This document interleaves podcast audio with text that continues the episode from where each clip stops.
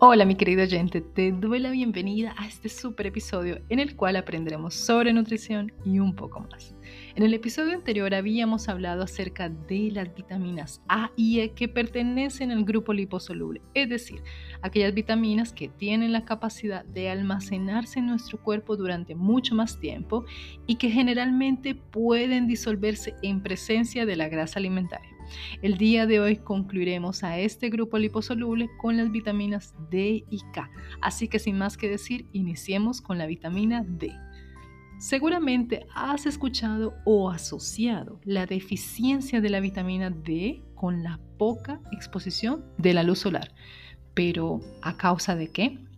Básicamente esta vitamina está constituida por dos compuestos liposolubles, D3 o colecalciferol que es producida en la piel del ser humano y de otros animales a partir de la exposición a la luz del sol y D2 o ergocalciferol que se produce en las plantas, hongos y levaduras.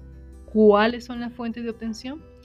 Entre los alimentos que contienen cantidades importantes de esta vitamina D tenemos el aceite de hígado de bacalao, algunos pescados azules como por ejemplo el atún, el salmón, la sardina, también en el hígado de ternera, la yema del huevo, algunos productos lácteos ya vienen enriquecidos con esta vitamina, en hongos, champiñones. Sin embargo, la mayor fuente de vitamina D3 proviene de la síntesis cutánea, aunque claro, también la podemos obtener mediante la alimentación. ¿Cuáles son los factores que pueden incidir en la absorción de esta vitamina? Como te decía, el cuerpo produce vitamina D3 cuando la piel descubierta se expone al sol. Sin embargo, el grado de absorción va a depender de otros factores como por ejemplo la estación del año, la latitud, si hay nubes, el smog, el pigmento de nuestra piel y en el caso de las personas de edad avanzada se les dificulta un poco más debido a que con los años vamos perdiendo esa capacidad en nuestra piel para producir la vitamina D cuando nos exponemos a la luz del sol. También está el caso de personas que toman algún tipo de medicamento o que padecen alguna enfermedad que le pueda generar problemas a la hora de la absorción de esta vitamina. Podría decirse que estos son algunos de los elementos más comunes que interfieren en la síntesis de la vitamina D. Es importante destacar que debemos ser cuidadosos cuando nos exponemos al sol, es decir, durante cuánto tiempo estamos expuestos, la hora en que nos exponemos, si tenemos protección solar, etc. Generalmente, se recomienda tomar el sol las primeras horas de la mañana y al finalizar la tarde, entre 20 máximo 40 minutos. ¿Por qué es importante esta vitamina? Primero, ayuda a fortalecer nuestro sistema inmunológico. Sí, nos protege de infecciones, nos permite a que combata algunas bacterias o virus que llegaran a atacarlo.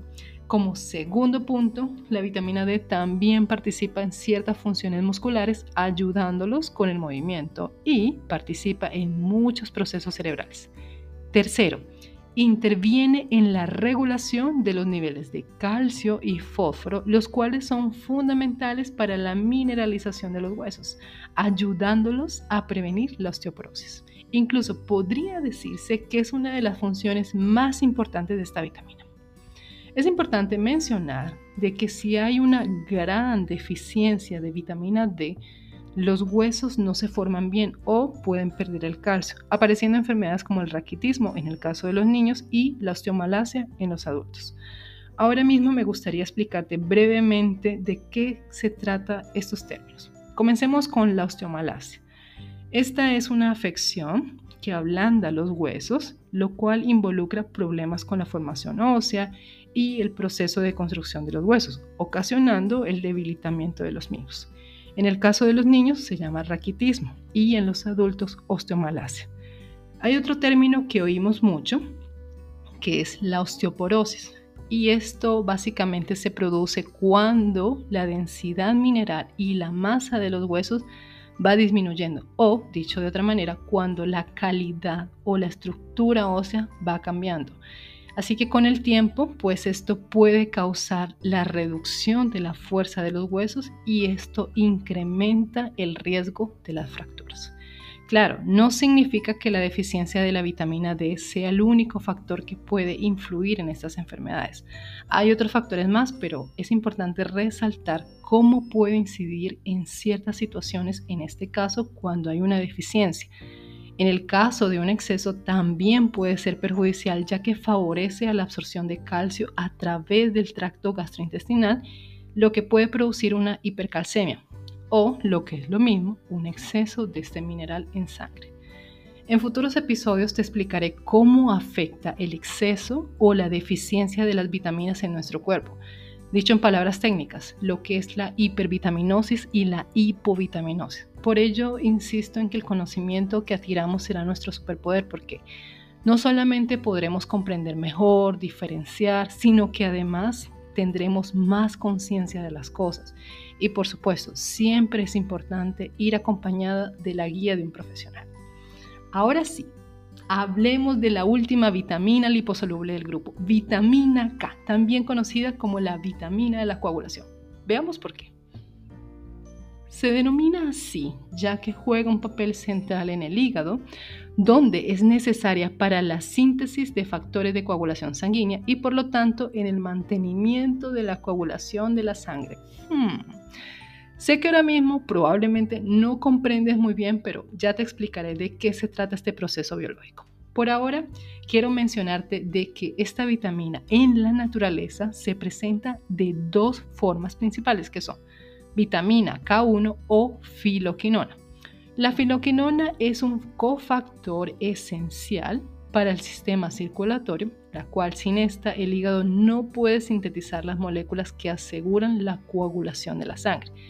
Y las filoquinonas las encontramos en altas concentraciones en las plantas, algas, vegetales de hoja verde, como por ejemplo la espinaca, col rizada, brócoli, la lechuga, en ciertos vegetales en algunas frutas, como por ejemplo los arándanos azules, kiwi, los higos. Esta forma de vitamina K1 la encontramos principalmente en el hígado.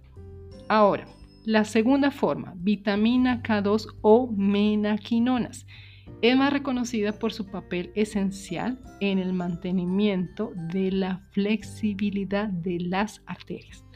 A esta podemos encontrarla en derivados de carne, en algunos alimentos fermentados como el queso.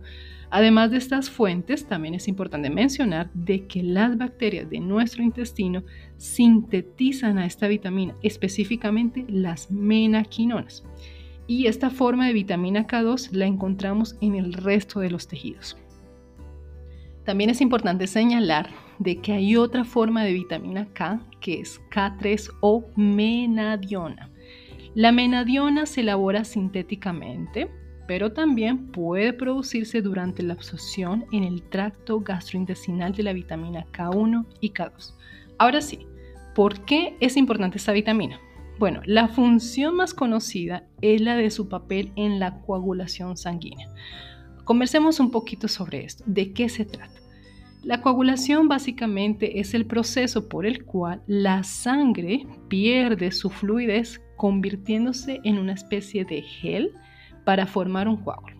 Otra definición más sencilla sería que, por ejemplo, cuando nos cortamos o se produce una lesión en nuestro cuerpo, este va a enviar células sanguíneas, también llamadas plaquetas, junto con otras proteínas especiales al lugar, al sitio de la lesión y va a formar un coágulo con la finalidad de que estos permanezcan en el lugar mientras se curan. Y luego con el tiempo se van desprendiendo o se disuelven. Así que cuando nuestro cuerpo se lastima, se va a formar un coágulo de sangre para detener la hemorragia. Otra función es que esta vitamina está relacionada con procesos fisiológicos, como por ejemplo la reparación tisular, es decir, en el caso de lesiones, hemorragias, en el caso de la menstruación, también es importante para la salud de los huesos. Y recientemente han habido investigaciones que se centran en la importancia de la vitamina K para la salud del corazón y la circulación. Como verás, es de gran importancia entender la base, su constitución, entre otros factores más. En el próximo episodio comenzaremos a hablar sobre el grupo hidrosoluble, es decir, la vitamina C y todas las vitaminas que corresponden al grupo B. Espero que el día de hoy hayas aprendido tanto como yo sobre este tema tan interesante. Sabemos que estos micronutrientes son importantes, pero no entendemos con claridad el por qué. A veces se nos dice, esta vitamina debe tomarse antes de la comida o en otros casos se nos dice, debemos consumirla junto con la comida, pero no comprendemos bien la razón. Así que creo que poco a poco iremos entendiendo más sobre estos temas tan importantes e interesantes. Recuerda que me puedes encontrar en TikTok e Instagram como Aprendamos sobre Nutrición. Finalmente quiero agradecerte por haber compartido este tiempo junto a mí. Gracias por formar parte de la comunidad. Si te queda alguna duda o te gustaría saber sobre algún tema, no dudes dejar tu comentario. Nuevamente gracias y hasta muy pronto. Chao, chao.